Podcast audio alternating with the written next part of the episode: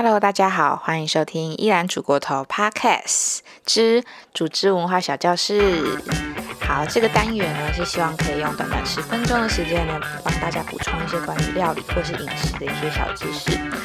今天呢，我们想要跟大家讨论的一个话题呢，就是我相信应该非常多人都很喜欢的减肥的方法。好，我必须要跟大家说，依然我呢，应该是一个。算是减肥界的始祖了吧，因为我其实从非常小的时候，大概从国小吧，我就开始意识到我自己身材呢偏肉偏胖，所以我会用一些方法来让自己。减肥，那从国小、国中一直到大学、出社会，一直到现在，都会去很在意自己的吃的，甚至会去收集很多减肥的一些，呃，不管是人家讲的偏方，或者是朋友做过的一些方法，我都非常的像神农尝百草一样，自己亲身去试验。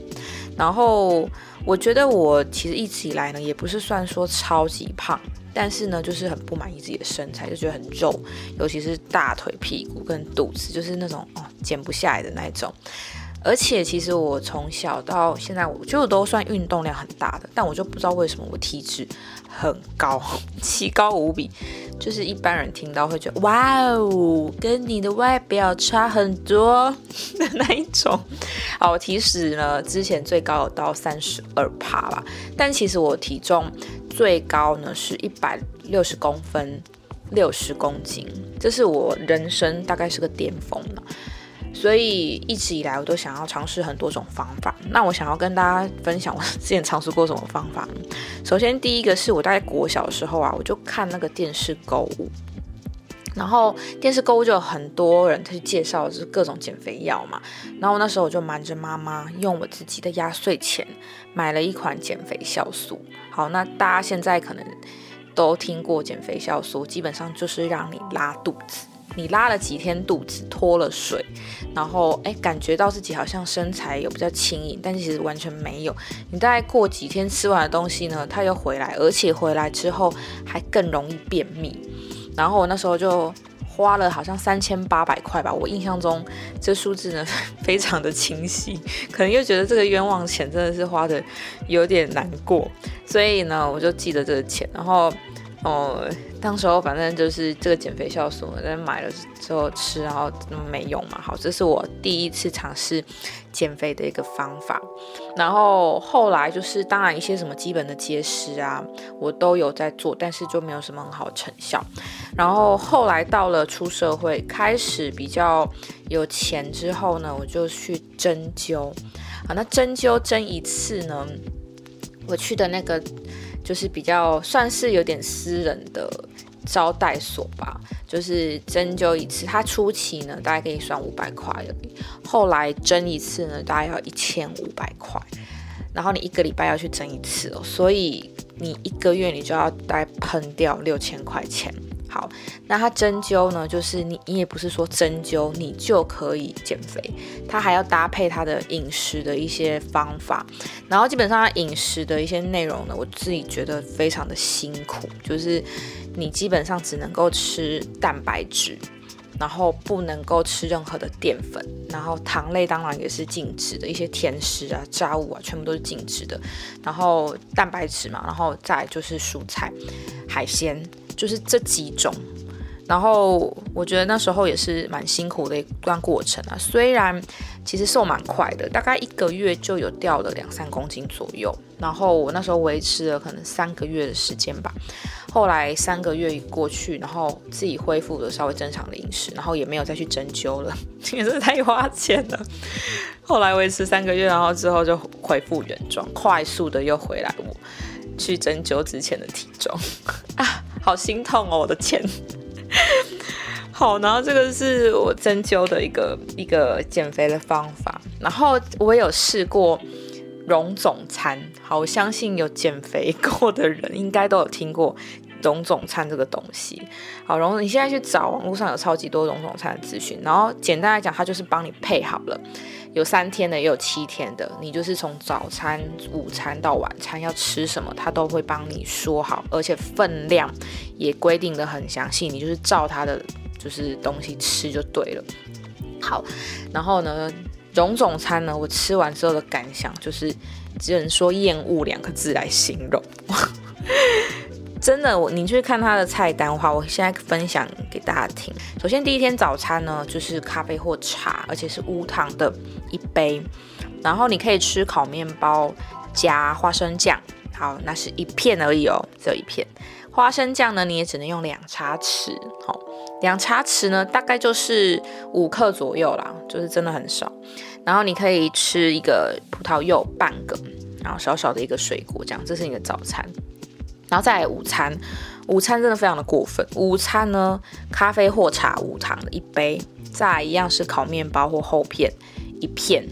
然后再来是水煮的尾鱼罐头半罐。大家有没有听到半罐？比我们家猫吃的分量还少。耶，Hello，午餐呢？午餐是一个很重要，我觉得起码对很多不管是学生还是上班族。午餐你如果没有吃好的话，你下午基本上你去开会啊，或者是发想一些事情，你真的会觉得那个心情会很差，然后你完全就不想要活动，你知道吗？真的太饿了。然后我当时候真的就是被午餐给搞到，就觉得超级不爽，因为午餐真的吃太少，我下午就整个会饿到不行。然后你你午餐吃完，然后你要撑了大概五六个小时，你才能吃晚餐。好，那当然它比较好的就是在它晚餐让你吃很多，一样咖啡或茶无糖的，然后苹果呢一个，四季豆一杯。红葡萄一杯，然后以及肉类这边就可以吃比较多，猪肉跟鱼肉都可以。然后再来，他给你一个饭后甜点，香草冰淇淋。好，晚餐呢算是比较人性，但因为那个午餐真的是吃太少了，我有时候真的是午餐到晚餐之间隔的那个时间啊，久到晚餐会暴食，会吃过量，因为真的很饿。然后你想到你隔一天早上，你一样只能够吃。那个烤面包、烤吐司，然后再搭配一点点的那个花生酱，就觉得哦，真的是就心情会很差。好，那它第二天呢可能会稍微变化一下，就是基本上大同小异的分量，但是比方说第二天它就会换一个水煮蛋，但你的烤面包你就不能够沾花生酱哦，然后你的水果可以变成香蕉，然后午餐的部分呢。一样很过分，就是除了咖啡或茶之外，只能够吃优格或者是咸饼干，就这样哎，真的会饿死人。然后晚餐呢，稍微就多一点啊，就是除了一些蔬菜，像是绿花椰，然后呃还可以吃热狗，哎，热狗这么不健康的东西，但你只能够吃两条。好，然后一样还可以再吃个香草冰淇淋这样。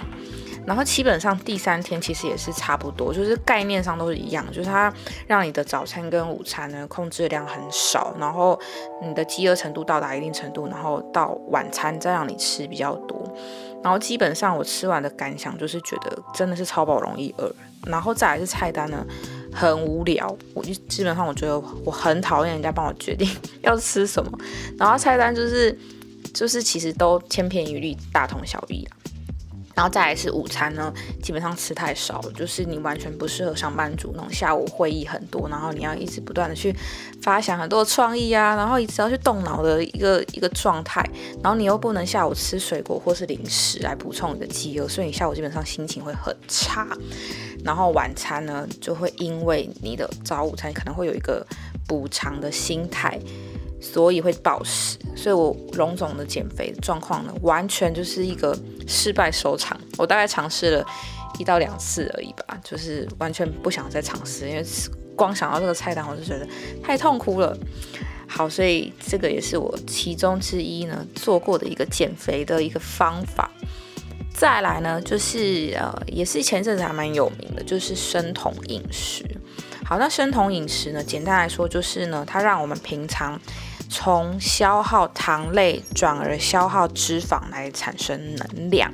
好，那简单来说，因为平常呢，我们吃的东西其实还蛮多淀粉的，不管是面啊、饭啊，或者是一些碳水化合物、甜食，很多的食物其实里面也都有呃碳水化合物，就是糖类，所以身体已经习惯用糖类来当做能量的来源，那不太习惯是用脂肪来燃烧。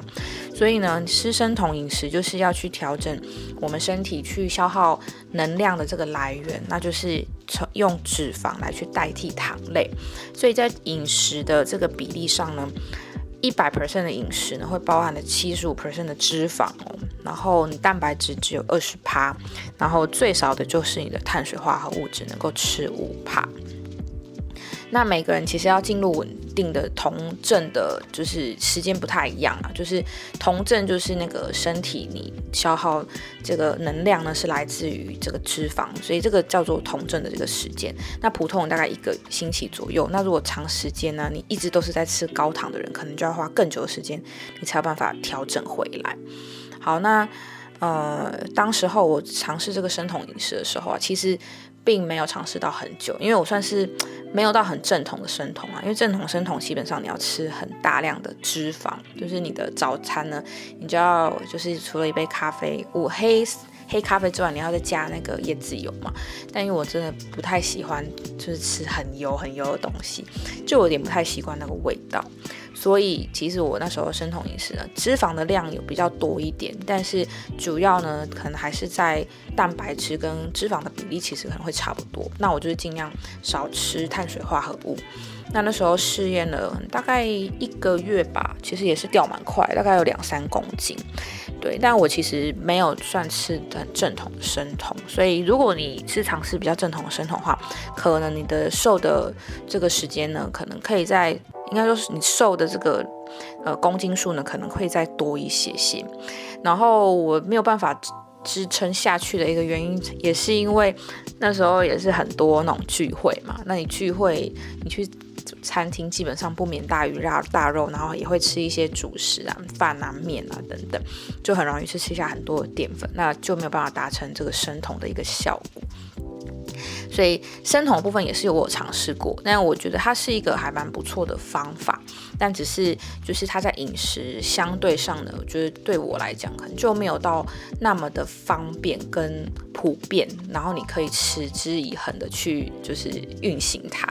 所以这个生酮饮食呢是我。就是也是一个其中我就是用过的减肥方法，那我觉得效果还算 OK，但是就是要看你可不可以适应这样子的一个方式。好，那最后呢，就是来分享今天的一个重点，就是减肥方法，就是一六八间歇性断食法。好，那我当时候呢，我会知道这个减肥方法呢，其实也是因为身边真的非常多朋友正在尝试这样的方法，然后我那时候就是。呃，同时间吧，大概有三三四个人就是在用这样的方法，然后大家其实都瘦的还蛮快的。然后我听到最多的有瘦到十公斤，然后他的完成时间呢大概是三到四个月而已。而且我是天天都看到他，哎，没有到天天呐，就是他是我同事，所以我一个礼拜会看到他五天，所以他瘦的那个速度之快，就是你每一天都可以感感觉到他好像有一点点在变化，然后就觉得干怎么那么神奇。所以我就想说，好，那我来了解看看这个一六八到底是什么。这样，好，那一六八呢，它其实就是十六跟八的这个结合，就是十六个小时你是不能吃东西的，八个小时呢是可以吃东西的。所以一天加起来二十四小时呢，你只能够三分之一的时间呢是在吃东西的状态，其他三分之二呢你完全不能够吃任何一点有含热量的东西，基本上只能够喝水。无糖的茶或是咖啡，所以这个是一六八。那它其实原理呢，跟前面讲到那个生酮原理其实也有一点点的像，就是它其实呃一般来说也是我们身体会用优先去吃，就是去消耗我们平常吃的碳水化合物、糖类，然后作为消耗热量的来源嘛。那一六八的间歇性断食，就是利用你一天十六小时的进食的时间，然后呃去让这个十六个小时呢，去把基本上的一些糖类都消耗完，然后后面的时间他会去拿你剩下身体的一些脂肪来去做消耗，所以就是时间拉长，你才有办法去进一步分解你身体的脂肪，然后达到减肥的一个效果。所以其实原理呢，跟生酮有一点点像。那它其实重点就是这个方法，它可以去加速燃脂，然后可以提高新陈代谢率，然后同时它也可以去增加这个胰岛素的敏感度，帮助你的血糖控制，然后可以让你的就是头脑呢比较清醒，然后精神比较旺盛。其实这个我在做一六八，然后跟做生酮的时候，我都蛮有感觉，就是你自己。早起的时间呢，会从可能原本设定是九点起床，但你可能七八点的时候，你就会自然醒。这个就是身体在就是调整你这个身体状态的时候，它会有一个就是改变这样子。我觉得这个算是还蛮神奇的。好，那这个一一六八戒信息断食呢，它对减肥的人呢的优点，好，我先跟大家讲优点跟缺点是什么。优点呢，其实就是呢，基本上你可以不用到太忌口。像刚刚我们不管是提到什么溶总餐，或者是我去针灸，或者是我去生酮，基本上你都要很。注重就是你吃的东西的一些比例啊，然后还有一些食物的内容都要蛮在意的。但是它这个呢，相对你可以不用到太在意。你当然还是要去注重你吃的东西啊，但是你可以不需要去挑说哦，我的蛋白质要吃多少，我的脂肪要吃多少，我的碳水化合物要吃多少。基本上忌口的这个程度呢，不用到太多。然后你也不太需要去减少你所摄取的总热量。那当然，如果你要做到效果比较好、比较快的话，你一定是要去减少那个淀粉，然后糖类的一个摄取啊，基本上可以让你的减肥的速度效率会是比较高的。对，那第二个优点呢，就是它的执行起来呢比较方便，就是像我刚刚讲那个不就是。种种的这个方法，然后或者是生酮，其实对于上班族来说，我觉得都算是比较没有那么好去操作的。就是因为你上班族你要去挑选食物，你基基本上你就已经是外食嘛。那你如果还要去严格去挑选食物，就变成是你只能够呃找特定的餐厅，或者是你只能够自己准备。所以这个对于上班族来说，我觉得算是比较难度比较高。那一六八的话，就是你不忌口，你什么都可以吃的情况下，你挑选食物上面呢就会有比较多的弹性。然后最后一个呢，它其实跟之前我做的就是 一些比较不正统减肥方法比起来，我觉得也算是比较不会对身体有比较大的反应。比方说不会拉肚子，然后你也不会觉得很惊很痛苦。所以这个算是我觉得运行起来的一个优点。那缺点的话呢，是因为，呃，因为它断食的时间要十六个小时嘛。那如果你平常的吃饭时间就是超过这个八小时太多的话，那你可能就会稍微比较辛苦一点。你的时间一开始呢，就会稍微觉得哦，感很很饿，很想要吃东西，所以你在忍耐起来的那个程度上就会比较痛苦。如果你身体呢是有一些呃小小的，比方说胃的胃溃疡。或是你是学生，或是你工作上也需要很大量的体力啊，甚至是你是孕妇，那基本上你就不太适合去使用这样子的一个方式，因为你身体会需要比较多的碳水化合物跟热量来去支撑你的生活。对，那再来的话呢？因为呃，我会建议一六八的减肥方法的人呢，你可以把你的时间拉长一点，因为你不不忌口嘛，所以我觉得时间拉长，你去好好去看你身体的一些变化，会是一个比较好的呃减肥的一个过程。那如果你时间拉短的话，就变成是你要很在乎你所吃的蛋白质的量，或是你的糖类的状况，就要稍微再斤斤计较你所吃的每个东西。所以它的缺点就是，如果你时间拉长。的话，可能你的效率呢就不会像，呃前面讲的一些什么生酮啊，或者是溶总餐这种比较激进一点的方法了来得快。但我觉得这相对也是一一个优点啊，因为你时间拉长，你比较不容易在很短的时间内就是复胖。所以这个是呃一六八的一些优点跟缺点。那它有几个成功的秘诀，我觉得可以跟大家分享。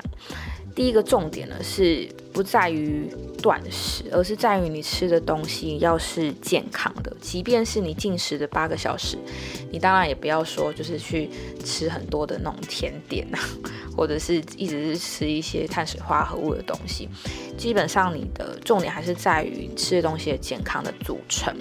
就是效果要好的话呢，除了控制你的量之外，建议还是可以多吃一点点原形食物。就是不要是那种组合肉啊，或是有很多调味过的东西，或者是吃非常非常多炸的，那这个就是可以维持一个比较好的饮食习惯。之后，之后呢，你就算没有刻意在做一六八，你也已经习惯这样子的饮食的模式了。所以这是第一个重点。在第二个重点呢，就是你要比平常呢喝更多的水。就是没有办法摄取食物的时间拉长了嘛？那这段时间你难免会想要去吃吃东西，那这时候你去喝水，或是喝咖啡、喝茶，都可以去降低你的饥饿的感觉。那喝的水的量，就是你可以再计算一下，就假设你的体重是五十公斤好了，然后你可以乘以三十，就是大概是喝一千五的水。那你可以提高到呢，你的体重去乘以三十五到四十。也就是五十去乘以三五，或者是四十，大概就是一千七到两千左右的这个水量，就是去喝更多、喝更多的水，甚至是补充无糖的咖啡啊、茶。但是有一些有糖分的，像是一些什么柠檬汁啊、水果茶，或者是珍珠奶茶，这些尽量就是不要喝。那再来吃的东西呢？呃，可以多摄取一些像是蛋白质或是膳食纤维这种比较可以让你延长饱足感的一个食物，会让你在没有进食的那个时间呢，稍微会比较不那么辛苦一些。再来第四个是我刚刚有讲到的，我觉得减肥是一个。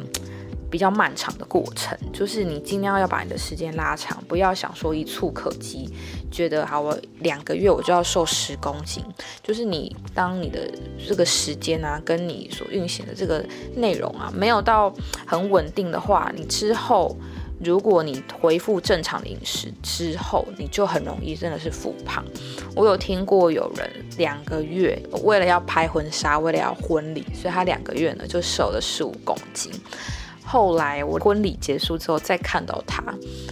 就又胖回了比原本婚礼前还要再更严重的一个体态，所以这个真的是我觉得在减肥啊这个路程，真的要把这个时间给拉长，不要想要一步到位，不要想要一触可及。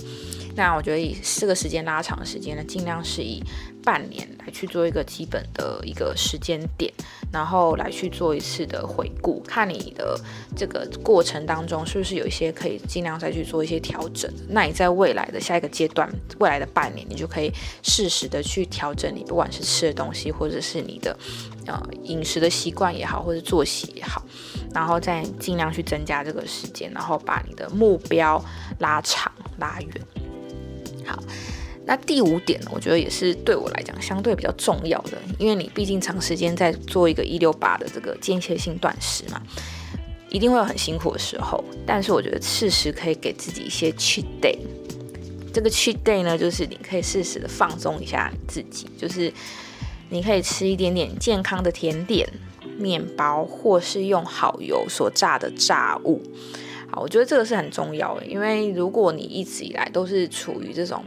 很累，就是十六个小时你都觉得自己正在挨饿的一个状态，然后你每天就是日复一日的醒来，就觉得啊，天哪，我今天又要过一个很累的一个生活。那我觉得这长时间下来，其实也会觉得比较辛苦。那我觉得你可以，比方说一个礼拜呢，你可以挑个两餐，可以有个 cheat day，就是你去吃一些你自己喜欢的东西。那当然分量不要到多到 可能会让你整体会有复胖的一个效果的状态。我觉得基本上都是可以被接受的范围。所以给自己一个 cheat day，给自己一个鼓励，给自己一个安慰，我觉得是在减肥的过程当中算是一个。蛮好的一个加分，然后可以让你的路呢走得更长远。好，第六点呢，我觉得也是整体来讲很重要的一点。好，好像讲起来每一点都超级重要的，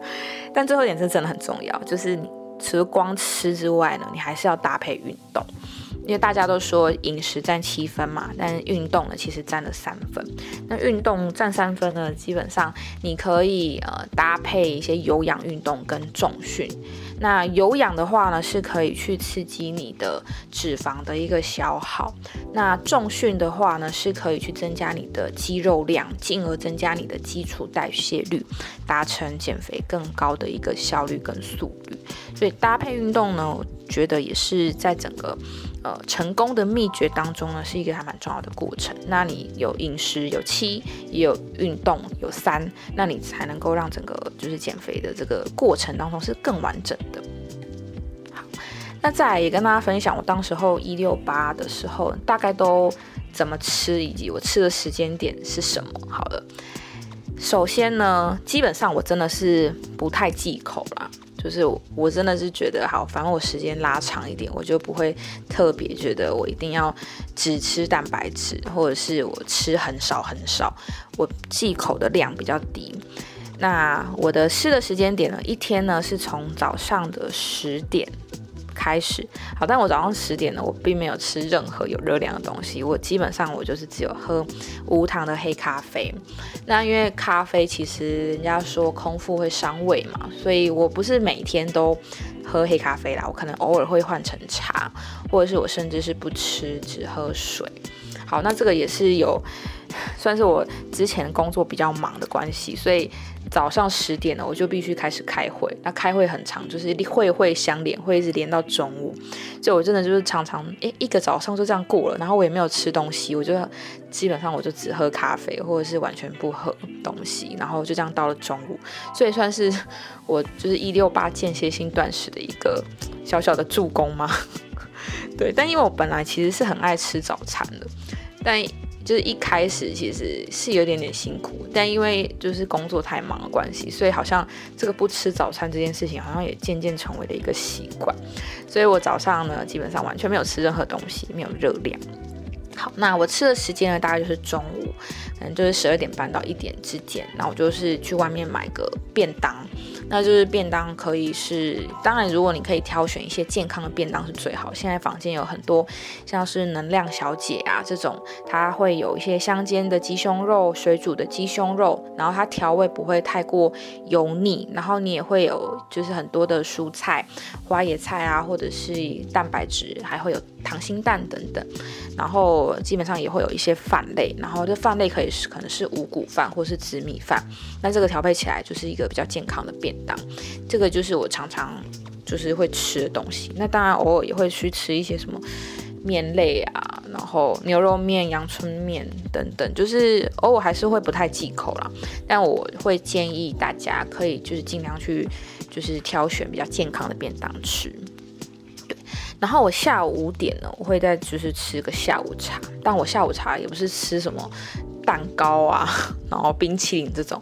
我就是吃水果。然后苹果啊、芭乐啊、樱桃啊、番茄啊，都是我还蛮常吃的几项水果，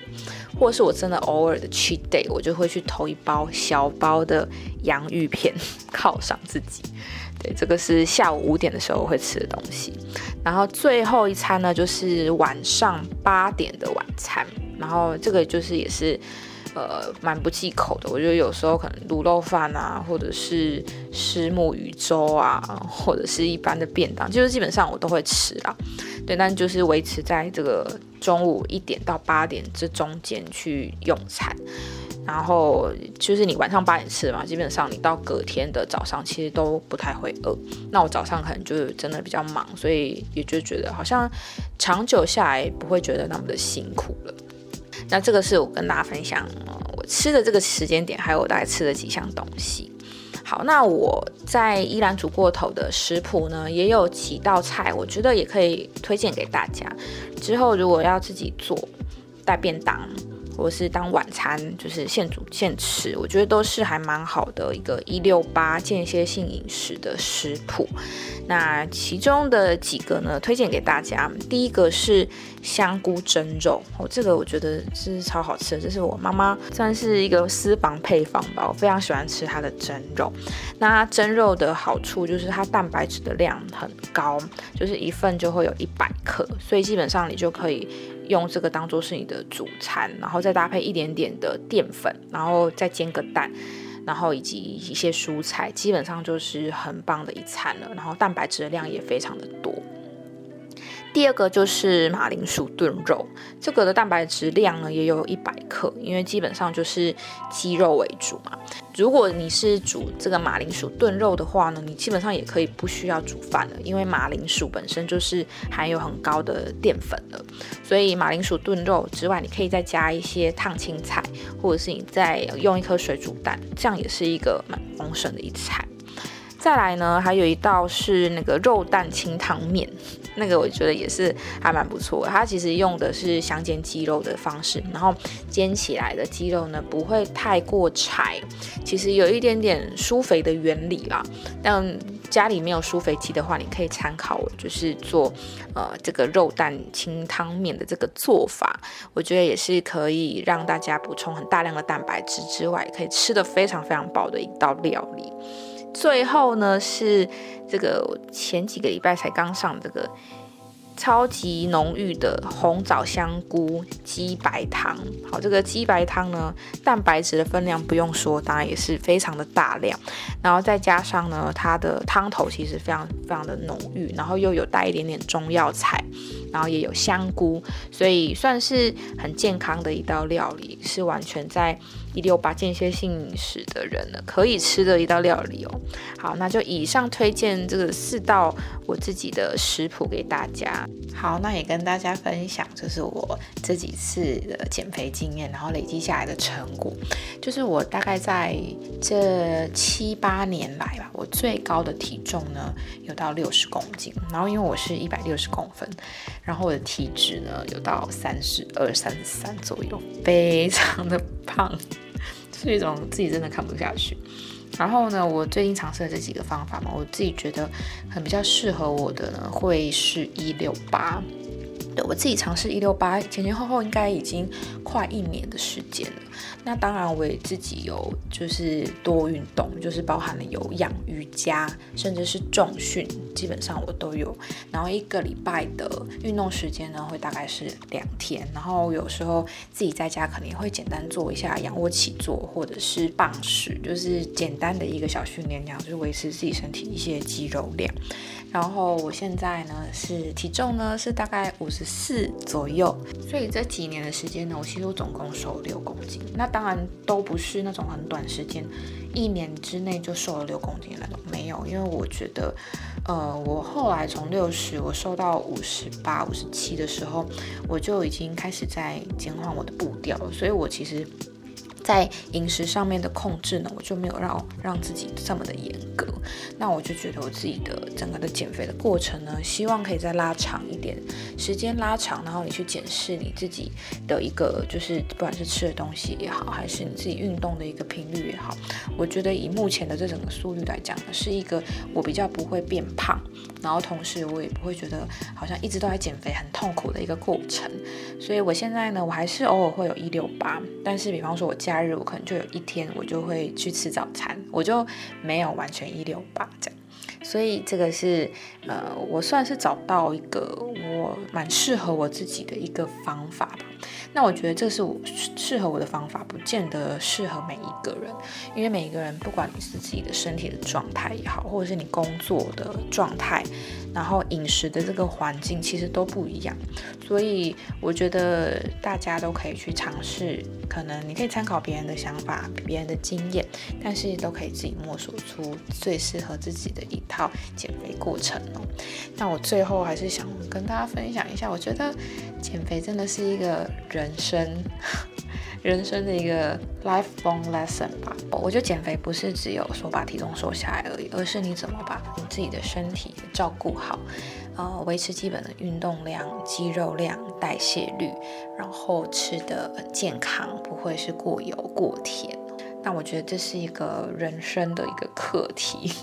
所以如果你今天是寻求一个很短时间的减肥的话，那以上说的我那些方法都可以参考。但是如果你今天想要维持更健康的体态，我还是会觉得，呃，尽量去找到你合适的方法之后，然后把时间拉长，然后去做一个饮食运动的调配，那这样才会是最健康的方法哦。好，那今天我的节目就到这边喽。好，喜欢我的频道的话，千万不要忘记在 Apple Podcast 给我五星留言评论。然后同时也不要忘记追踪我的 Instagram，一兰 over course 依然煮过头。我们下次见啦，拜拜。